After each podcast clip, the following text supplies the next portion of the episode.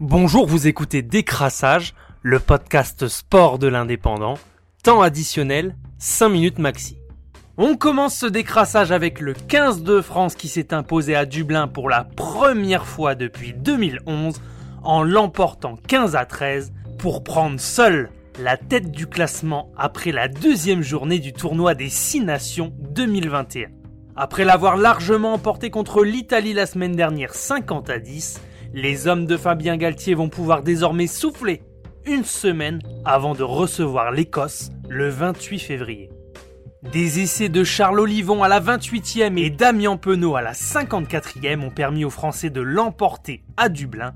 Malmené pendant les 30 premières minutes, le 15 de France a longtemps plié sans jamais rompre. Il a même évité la correctionnelle sur un essai refusé à James Lowe dès la 25e minute de jeu. Dominé par l'Irlande à la pause, les Français étaient pourtant devant au score à la mi-temps.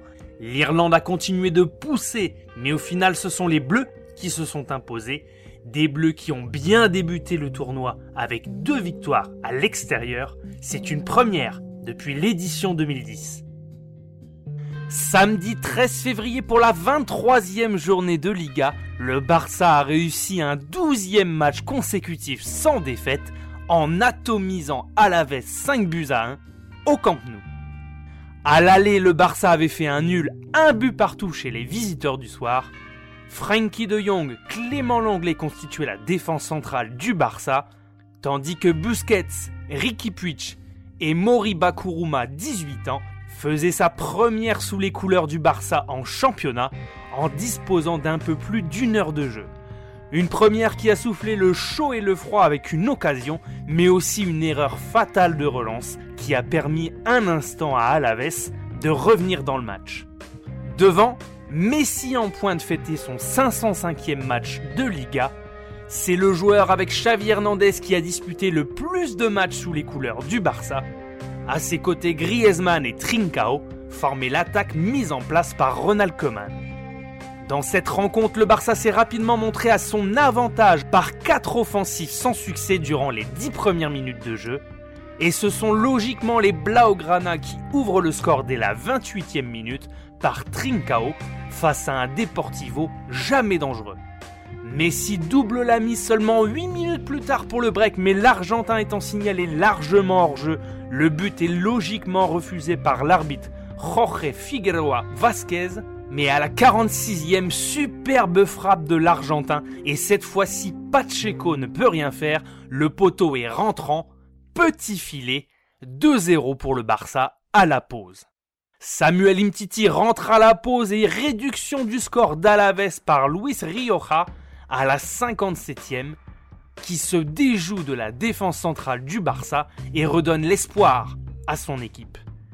Trincao à la 74e minute recreuse l'écart à 3 buts à 1 en réalisant le doublé. À peine l'engagement donné, Messi hors de la surface décoche une nouvelle frappe qui trouve la lucarne Magnifique but de la Pulga qui laisse sur place le gardien d'Alaves. Et à 10 minutes de la fin, c'est Firpo Junior qui vient parachever la belle prestation collective des hommes de Ronald Koeman qui se rassure après la défaite de Séville en coupe en milieu de semaine. Ce vendredi 12 février, l'USAP qui recevait son voisin au doigt, l'US Carcassonne, a maigrement tiré son épingle du jeu en l'emportant 17 à 9 et en stabilisant sa position de dauphin de Pro D2 à deux points de vanne. Une lutte qui aura été âpre pour les hommes de Patrick Arletaz dans un derby haché avec beaucoup de fautes de part et d'autre. À la mi-temps, tout était encore quasiment ouvert lorsque les Catalans menaient sur le score de 7 à 6, mais après 60 minutes de jeu, le score était figé jusqu'à la fin de la rencontre.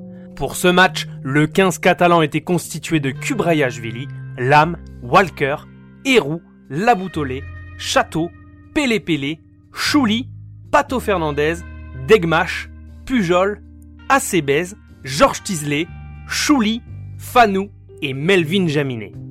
Deux essais ont été inscrits côté 100 et or par l'intermédiaire de Pujol et Vellart, tous transformés par Melvin Jaminet, qui s'offre en plus une pénalité supplémentaire à la 58e Côté Carcassonné, c'est Lucas Meret qui a marqué sur les trois pénalités, ouvrant même le score à Aimé Giral, dès la deuxième minute.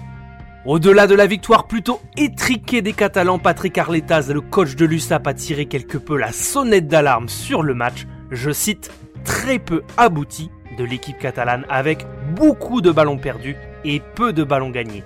Trop de déchets dans le jeu pour ne pas se remettre en question après deux matchs compliqués. Le staff catalan s'attend à un meilleur contenu et se satisfait plutôt de pouvoir faire cette remise en question avec une victoire en poche dès la semaine prochaine, l'USAP se déplacera à Angoulême pour le compte de la 20e journée de Pro D2, alors que Van, lui, se déplacera chez le 5e Nevers. C'était Décrassage, le podcast sport de l'indépendant. Rendez-vous lundi prochain pour un nouveau tour de l'actualité sportive du week-end.